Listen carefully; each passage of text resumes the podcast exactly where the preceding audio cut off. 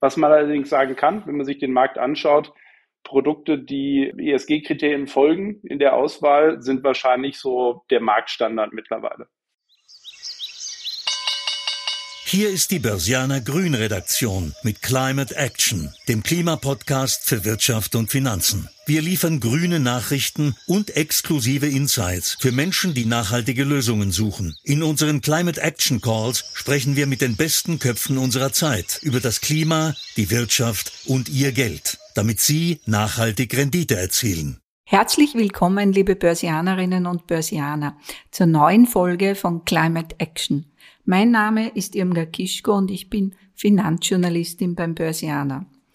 Heute geht es um ein recht ähm, kontroversielles, wahrscheinlich emotionalisierendes Thema, das sicher viel Diskussionen auch hervorrufen wird.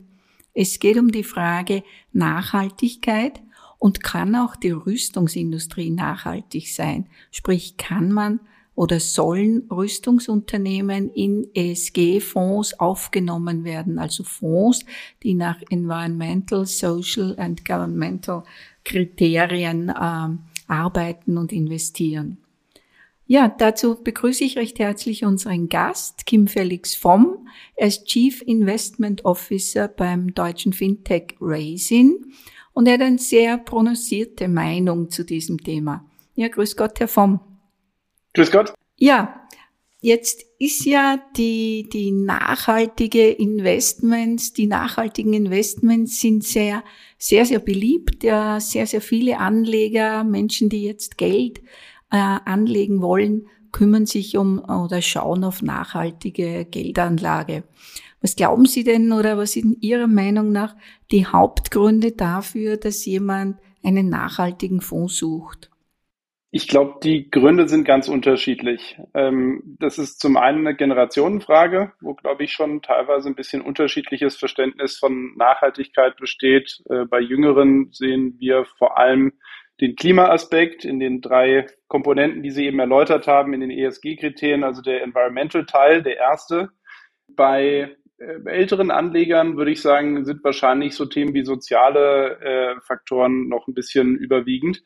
Aber ich glaube, was man generell übergreifend über alle Altersgruppen oder sonstige demografische Gruppen sagen kann, ist, dass die Leute extrem subjektive Meinung davon haben, was ist nachhaltig, was ist nicht nachhaltig. Und also man kann definitiv sagen, ähm, auch politisch getrieben, auch von den Marktteilnehmern selbst getrieben, das Thema Nachhaltigkeit wird immer wichtiger. Was aber genau nachhaltig heißt, das, äh, da bekommt man wahrscheinlich zwölf Antworten, wenn man zehn Leute fragt, ist zumindest meine Erfahrung. Und deswegen kann man da, finde ich, schwer sagen, generell, das ist nachhaltig oder genau danach suchen die Leute. Was man allerdings sagen kann, wenn man sich den Markt anschaut, Produkte, die ESG-Kriterien folgen in der Auswahl, sind wahrscheinlich so der Marktstandard mittlerweile. Genau. Wenn ich mich jetzt zurückerinnere, nachhaltige Fonds gibt es schon sehr, sehr lange. Sie waren nur nicht so äh, dem breiten Publikum bekannt. Die ersten Fonds oder frühe Fonds, die es gab, haben haben immer nach Ausschlusskriterien gearbeitet. Das heißt, sie haben gewisse Branchen, gewisse Industrieunternehmen ausgeschlossen. Ein fixes Ausschlusskriterien war immer die Rüstung, ein anderes natürlich Alkohol. Rüstung war nie dabei in nachhaltigen Fonds. Jetzt kommen wir gleich zum Thema und auch Ihre Meinung dazu würde mich interessieren. Können Rüstungskonzerne nicht doch auch nachhaltig sein? Ja, vielleicht, äh, um, um kurz auf den, den ersten Teil der Frage einzugehen. Aus, aus meiner Sicht kann man durchaus argumentieren, dass Rüstungskonzerne nachhaltig, nachhaltig agieren können oder nachhaltig sein können. Wir sehen ja gerade, dass wir unsere Werte, äh, die westlichen Werte, wenn man die große Keule schwingen will, müssen, schützen müssen. Und äh, wir sind und werden dazu nur in der Lage sein, wenn man tatsächlich auch Rüstung hat.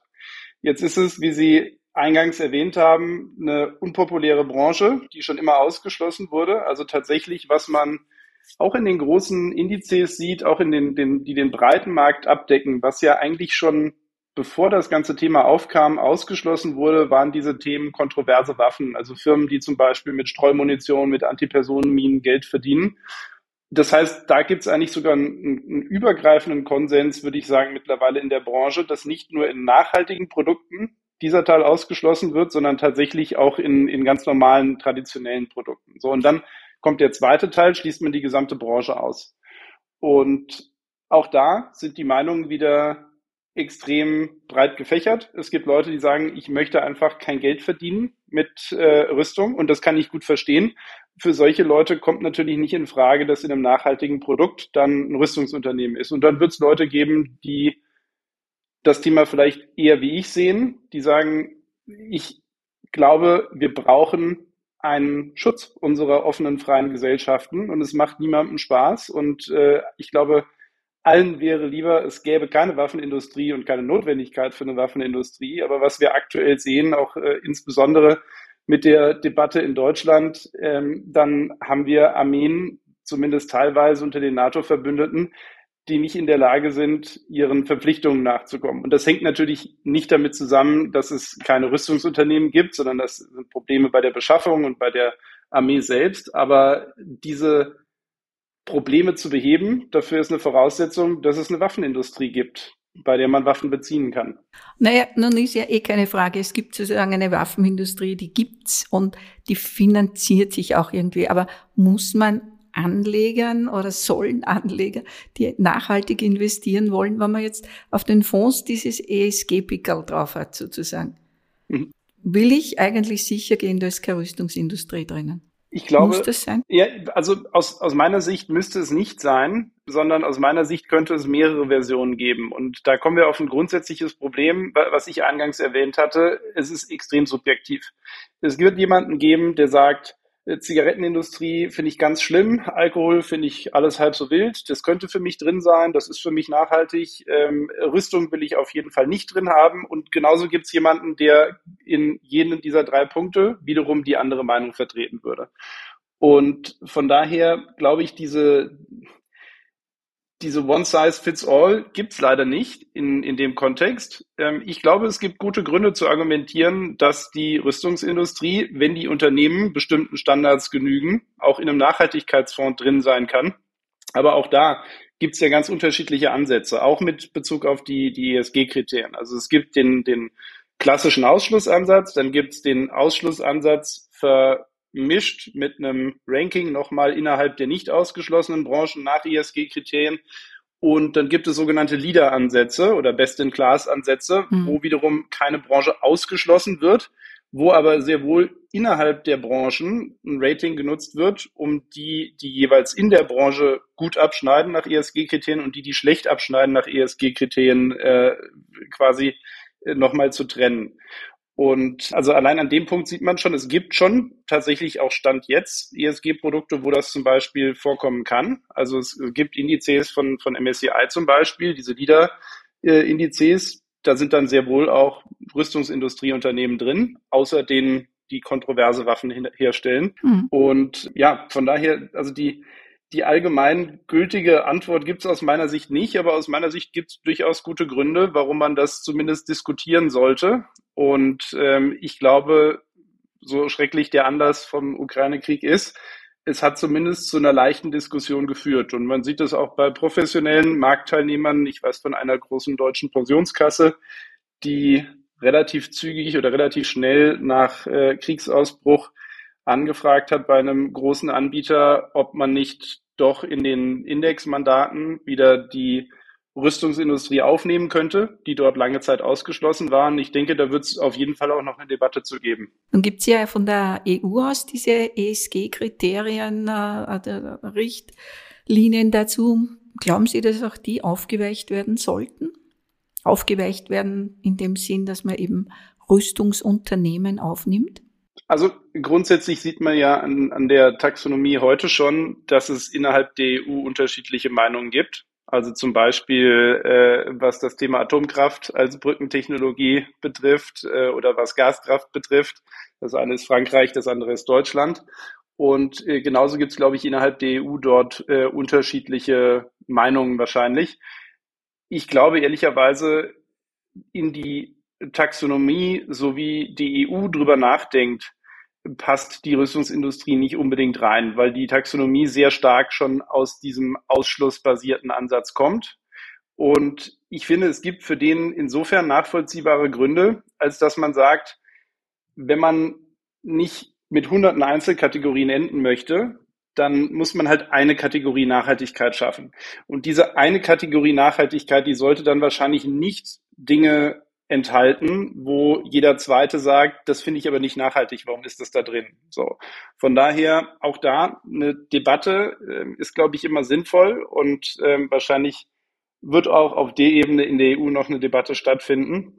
Ich glaube aber nicht, dass die Lenkungsfunktion, die man unbedingt haben möchte mit, mit der Taxonomie, dass man dort quasi die Rüstungsindustrie nochmal spezifisch besser stellen möchte. Ich glaube, wo wir vor allem darüber diskutieren müssen, ist zu schauen, dass wir über eine zu strikte oder ein, ein zu striktes Umsetzen dieser ESG-Kriterien, die sich ja tatsächlich mittlerweile über viele Bereiche erstrecken, denen man eigentlich als Investor nicht mehr entgehen kann. Ich glaube, dass eher das die Gefahr birgt, dass man irgendwann das Investieren nach diesen Standards zum Default macht, also zum, zum absoluten Minimum der Anforderungen an Asset Manager und in dem Moment, wo das passiert, sehe ich tatsächlich die Gefahr, dass man nicht mehr nur die Rüstungsindustrie nicht aktiv fördert, sondern dass man tatsächlich dann anfängt, der Rüstungsindustrie Schaden zuzufügen. Und es gibt auch da mit Sicherheit Leute, die, ich hatte neulich eine, eine, eine Diskussion mit Kollegen von unterschiedlichen Finanzunternehmen. Auch da gab es durchaus Verfechter, die gesagt haben, ja, das wäre super. Man müsste denen eigentlich das Leben schwer machen, weil das würde dann einer Rüstungsspirale entgegenwirken, wenn im Westen einfach weniger Waffen verfügbar wären. Die Meinung kann ich mir überhaupt nicht zu eigen machen, weil ich glaube, dass man gerade, wenn man sich die Geschichte anschaut, auch von Rüstung zwischen der Sowjetunion und der NATO, sowas wie der NATO-Doppelbeschluss auch im Nachhinein eine gute Entscheidung war. Und das illustriert aus meiner Sicht nur, dass es dort eben erheblichen Diskussionsbedarf gibt. Und ähm, ich glaube, dass wir die letzten Jahre wahrscheinlich schon ein leichtes Überschießen in diesem Bereich Nachhaltigkeit, fast schon Richtung Impact investieren hatten und dass die aktuelle Situation gebietet, dass man noch mal ein bisschen nüchterner draufschaut und eben sieht, man kann nicht einen ESG-Ansatz zum allgemeingültigen Investmentansatz machen. Weil das heißt in letzter Konsequenz, wenn ich äh, jeden Marktteilnehmer zwinge, die Rüstungsindustrie auszuschließen, dass die Rüstungsindustrie sich irgendwann nicht mehr finanzieren kann. Genau, das, das ist natürlich ein, eine Möglichkeit, wenn man sagt, aber wenn man den ESG-Ansatz sozusagen komplett aufweicht, so wie Sie vorher gesagt haben, es gibt sehr, sehr viele individuelle Meinungen, was alles nachhaltig ist. Wenn man das dann sozusagen so breit gestaltet, dann löst sich ESG in Wirklichkeit wieder auf, nicht? Also Absolut. Brauch, dann, ja. dann brauche ich das ja nicht mehr. Man könnte ja daneben auch andere Kategorien haben. In Amerika gibt's oder gab's zum Beispiel die Vice Funds. Die haben absichtlich in solche Unternehmen investiert. Nicht? Ja. Die Vice Funds hatten Alkohol, Rüstung, Tabak, äh, weiß nicht, was alles drinnen war, performen auch nicht schlecht oder haben nicht schlecht performt. Nicht? Ja, wobei tatsächlich ja, die, die leiden aber tatsächlich schon unter der Entwicklung äh, hin zu ESG. Also was man schon sieht, wenn man sich die ähm, Bewertungskennziffern, sowas wie Cashflow-Renditen zum Beispiel anschaut, dann sieht man, dass Unternehmen, die üblicherweise ausgeschlossen werden in Nachhaltigkeitsindizes, beziehungsweise generell in nachhaltigen Investmentkonzepten, dass die Bewertungen dort schon niedriger sind im Schnitt als in anderen Branchen. Und das ist letzten Endes genau das, was die, der Regulator oder der Gesetzgeber sich wünscht, ist, die Finanzierungskosten zu verteuern dieser Unternehmen. Und das spiegelt sich im Normalfall schon wieder auch in niedrigeren Kursen und dann über längere Zeiträume ein bisschen langsamere Entwicklung. Auf der anderen Seite steht dem gegenüber, dass natürlich sowas wie Dividendenrenditen dann deutlich höher sind in diesen Branchen. Ich bin kein Freund von diesen äh, Weißfonds, auch wenn ich die Idee immer äh, ganz, ganz unterhaltsam fand. Mhm. Wir haben so ein bisschen, und das ist auch meine persönliche Philosophie, wir sagen, wir investieren so breit wie möglich. Und wir bieten unseren Kunden zum Beispiel auch ESG-Produkte an und auch ein gemanagtes ESG-Portfolio. Wir bieten aber genauso das äh, in Anführungszeichen handelsübliche breit Investierende an. In dem werden dann tatsächlich die kontroversen Waffen ausgeschlossen. Aber sonst in alles andere investiert. Und das ist aus, aus meiner Sicht der beste oder breiteste Investmentansatz zumindest, auch was Diversifikation betrifft. Ja, na klar, andererseits, wie Sie gesagt haben, wenn, wenn Weißfonds wirklich äh, weniger Zulauf haben oder weniger Finanzmittel bekommen von Investoren, ist ja genau das, was man mit ESG eigentlich will, nicht?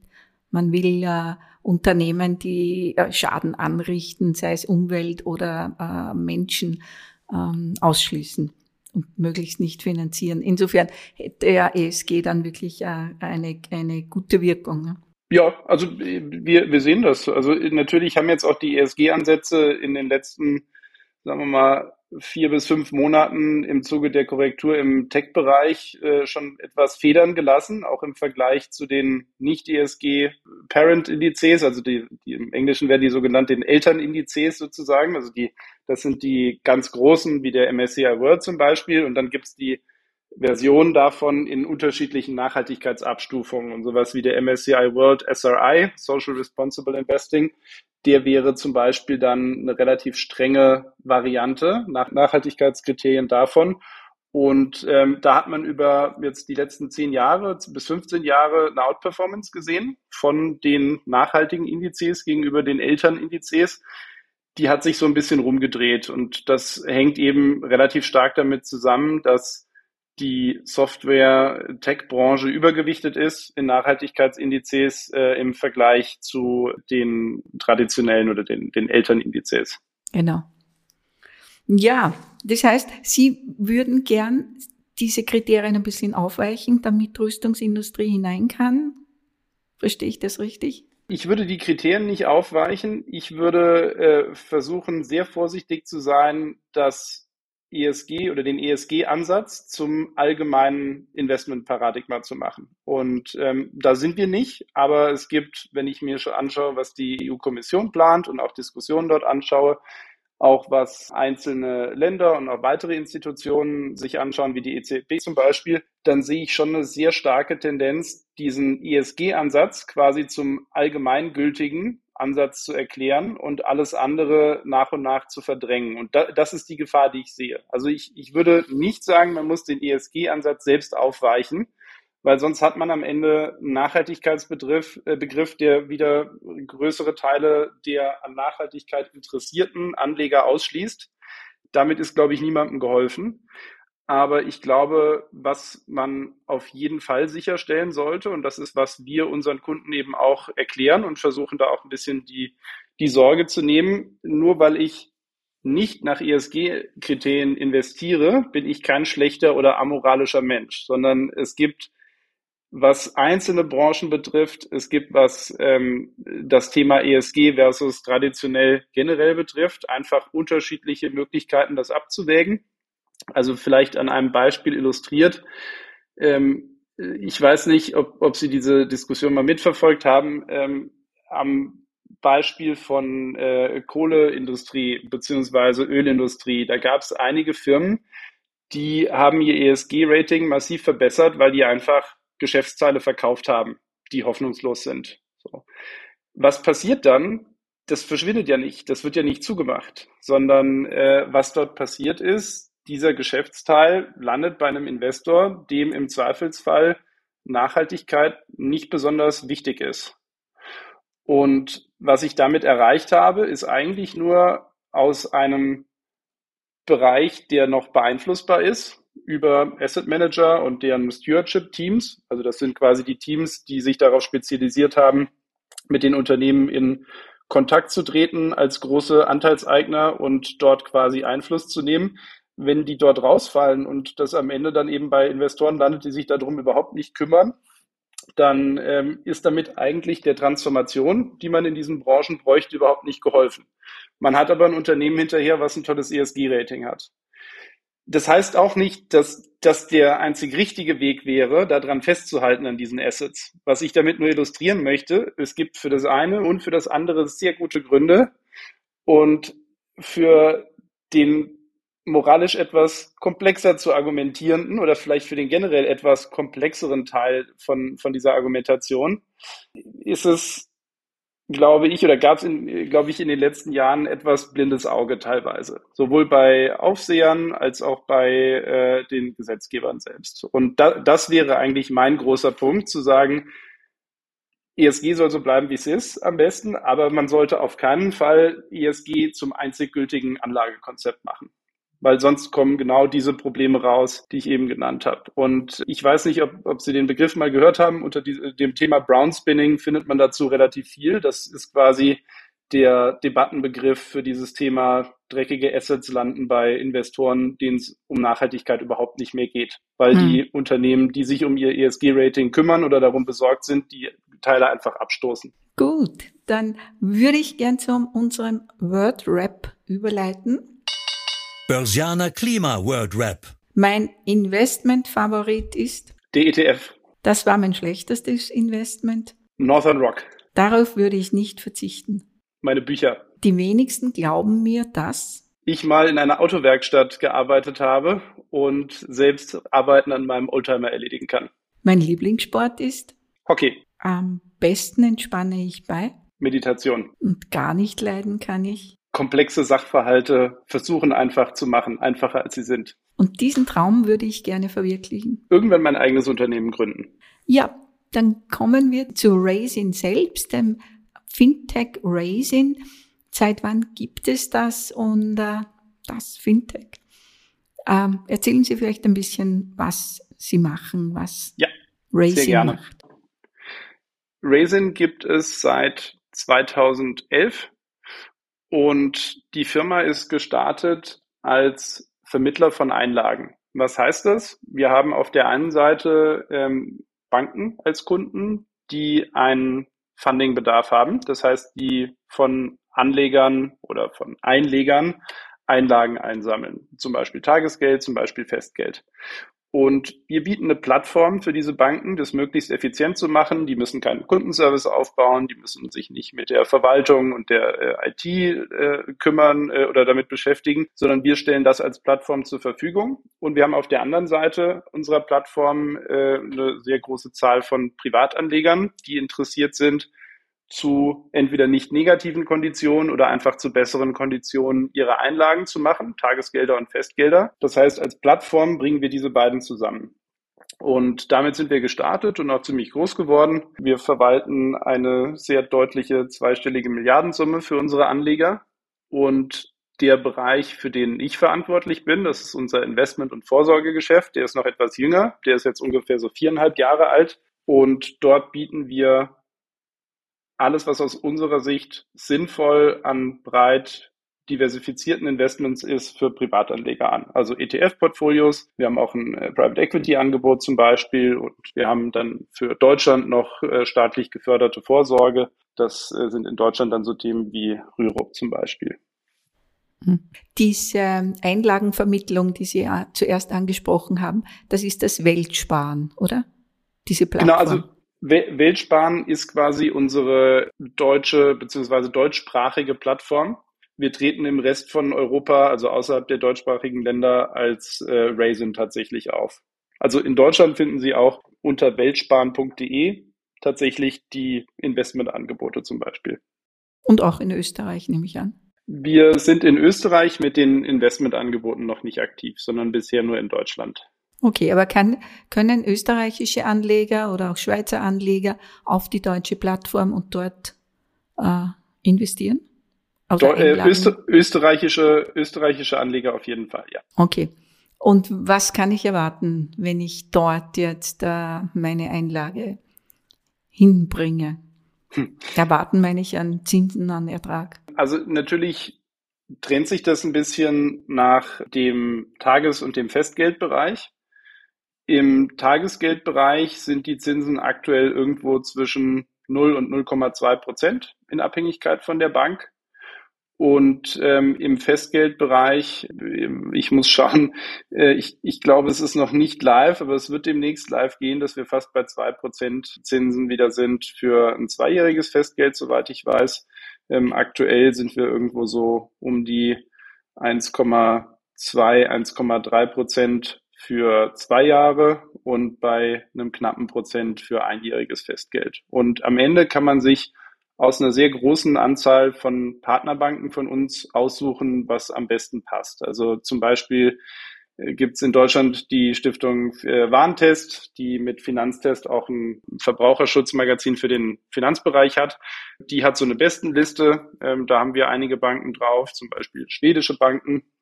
Und am Ende kann der Anleger sich auch entscheiden, ich verteile mein Geld auf ganz viele einzelne Banken, wenn er das ein bisschen streuen möchte.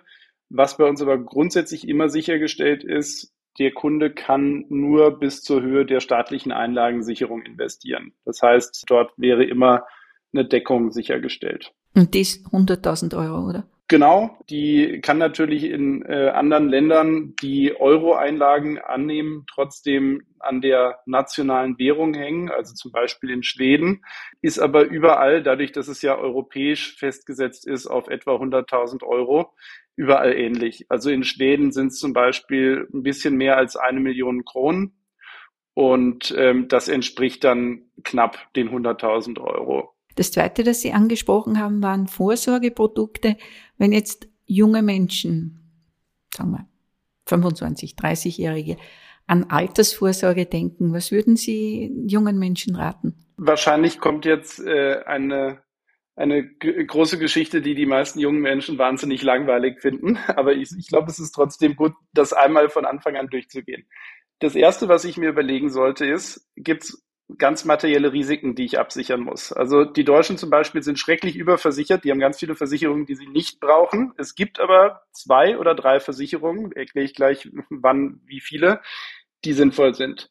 Was jeder haben muss in Deutschland ist eine Haftpflichtversicherung. Wenn ich irgendwo was anstelle, auch durch Unachtsamkeit, können erhebliche Haftungsrisiken auf mich zukommen. Ich glaube, eine Haftpflichtversicherung kostet im Jahr 50 oder 60 Euro. So, das ist das Erste, was ich brauche. Das zweite ist wahrscheinlich eine Berufsunfähigkeitsversicherung, weil das größte Kapital, was junge Menschen haben, ist ihre Arbeitskraft, die sie die nächsten 30, 40 Jahre einem Arbeitgeber anbieten können und dafür dann erhebliche Gehälter bekommen. Jetzt gehe ich natürlich das Risiko ein, wenn ich die nicht absichere und ich werde berufsunfähig, dann ähm, habe ich ein Problem, insbesondere für die Altersvorsorge. Also das heißt, die zweite Versicherung, die ich jedem empfehlen würde, ist tatsächlich eine Berufsunfähigkeitsversicherung um das Risiko, dass ich nicht mehr arbeiten kann, abzudecken. Dann ist die dritte Frage, wenn ich Kinder habe, dann kann eine Risikolebensversicherung sinnvoll sein, die also ausschließlich, wenn ich frühzeitig versterbe, sicherstellt, dass zum Beispiel die Ausbildung meiner Kinder bezahlt werden kann. Damit ist das Versicherungsthema abgedeckt. Jetzt werden die meisten zumindest schon von Zahnersatz, von äh, Hundeversicherung, von was weiß ich nicht was gehört haben. Die sind im Normalfall nur ein gutes Geschäft für die Versicherung. Das heißt, wenn dieser Teil abgedeckt ist, dann sollte man sich anschauen, wie viel Geld habe ich auf der hohen Kante. Und da ist so eine Faustregel, man soll drei bis sechs Netto-Monatsgehälter tatsächlich auf der hohen Kante haben für den Fall, dass das Auto kaputt geht oder die Waschmaschine kaputt geht und ersetzt werden muss oder ich tatsächlich arbeitslos werde und vorübergehend äh, kein äh, Einkommen habe. Wenn das auch abgedeckt ist, dann geht es eigentlich los, wie sorge ich für mein Alter vor? Und da ist der sinnvollste Ansatz aus unserer Sicht und auch aus meiner persönlichen Sicht, das mache ich auch selbst so, im Aktienmarkt zu sparen. Wer jung ist, kann die Risiken problemlos aushalten. Allerdings nur, wenn er an das Geld nicht ran muss. So, das heißt, man sollte sich schon überlegen, wenn zum Beispiel der Hauskauf mal in zehn Jahren ein Thema sein könnte oder in fünf Jahren, dann 100 Prozent meines Geldes in Aktien zu stecken, in der Hoffnung, dass die bis dahin nur hochgehen, ist wahrscheinlich gefährlich. Aber für Geld, was man wirklich für die Altersvorsorge haben möchte, kann ich nur empfehlen, über ETFs breit gestreut in den Aktienmarkt zu investieren. Und was halten Sie von Kryptowährungen? Mit einem kleinen Anteil, klein heißt weniger als fünf Prozent von dem Geld, was ich anlegen kann, kann man das durchaus machen. Haben die Zukunft? Also die Kryptofans sagen ja, das wird das zukünftige Geldsystem. Andere sagen, die haben keine Zukunft. Ich glaube, der Markt ist extrem heterogen. Ich bin zum Beispiel persönlich, was Bitcoin betrifft, nicht besonders optimistisch, weil Bitcoin als Währung schlechter funktioniert als Gold. Den Goldstandard haben wir vor 50 Jahren verlassen. Der wird, glaube ich, auch nicht wiederkommen. Es gibt in dem Universum aber Kryptowährungen, die tatsächlich an Geschäftsmodelle geknüpft sind. Und wenn man sich zum Beispiel die ähm, Ethereum-Blockchain anschaut, das ist ja kein Spekulationsinstrument oder ist tatsächlich natürlich ist es teilweise ein Spekulationsinstrument, wenn Leute in Ether investieren. Aber da gibt es ja tatsächlich ein ganzes Ökosystem von Firmen und Anwendungen mittlerweile, die an dieser Blockchain dranhängen, weil Ethereum letzten Endes etwas anbietet, was sich Smart Contracts nennt. Also das sind quasi Verträge, die man mit anderen äh, Teilnehmern, Marktteilnehmern schließen kann, die automatisch und irreversibel auf der Blockchain dann ausgeführt werden, wenn bestimmte Bedingungen zum Beispiel eintreffen. Und ich glaube, in dem ganzen Ökosystem gibt es viele gute und funktionsfähige Geschäftsmodelle. Es gibt aber genauso Betrug und nicht lebensfähige Geschäftsmodelle. Das heißt, wie gesagt, einen kleinen Teil dort rein zu investieren, ähm, mit Blick auf zukünftige Wachstumsmöglichkeiten halte ich für sinnvoll. Darauf zu spekulieren, äh, dass da, oder alles darauf zu setzen, dass das funktioniert, halte ich für gefährlich. Dann äh, schließt man einen erheblichen Teil von tatsächlich wirtschaftlicher Kraft und Wertschöpfung, nämlich die traditionelle Industrie, die man über den Aktienmarkt erreicht, äh, schlicht und einfach aus beim Investieren. Und das ist, glaube ich, historisch betrachtet gewesen nie eine gute Idee gewesen. Ja, dann vielen Dank. Am Schluss würde ich noch gern zu unseren grünen Renner oder Penner kommen. Grüner Renner oder Penner? Das erste wäre ESG-Kriterien der EU. Renner. Wasserstofferzeuger. Penner. Papier statt Plastiktaschen. Penner. Veganes Essen. Renner. Elektroautos. Renner. Ökosteuern. Renner. Und Schule schwänzen für das Klima. Penner. Okay.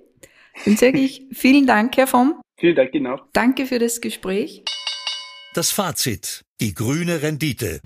Nachhaltige Investments boomen und sie wirken. Firmen, die etwa im Bereich der Rüstungsindustrie, äh, des Alkohols oder Tabak tätig sind, haben und bei der Rüstungsindustrie gilt das zumindest bis vor kurzem bereits sehr schlechte Bewertungen an den Märkten. Das heißt, es fließt weniger Geld dorthin. Und genau das äh, sieht äh, Kim Felix Vom von deutschen Fintech Racing auch als große Gefahr. Denn wie wir gerade jetzt sehen beim Ukraine-Krieg, ist Rüstung nicht nur negativ zu beurteilen. Es ist daher zu überlegen oder es ist daher besonders wichtig, dass ESG nicht zum generellen Investmentstandard wird, sondern dass neben ESG auch andere Investments zugelassen werden, zum Beispiel in den großen Pensionsfonds, in den großen Anlegerfonds. Das war eine Folge von Climate Action, dem Klimapodcast für Wirtschaft und Finanzen aus der Börsianer Redaktion. Damit die Klimawende gelingt, möchten wir Ihnen noch mehr Orientierung für Ihr Business geben. Besuchen Sie uns daher auch unter www.börsianer-grün.com oder abonnieren Sie unseren Climate Action Newsletter. Sie haben Feedback oder Themenvorschläge aus Ihrem Alltag? Dann schreiben Sie uns einfach an redaktion@derbörsianer.com. Wir freuen uns, von Ihnen zu lesen. Bis dahin bleiben Sie grün und empfehlen Sie uns weiter. Die Informationen in diesem Podcast stellen keine Anlageberatung oder verbindliche Auskunft dar. Externe Meinungen geben nicht notwendigerweise die Meinung der Börsianer Redaktion wieder.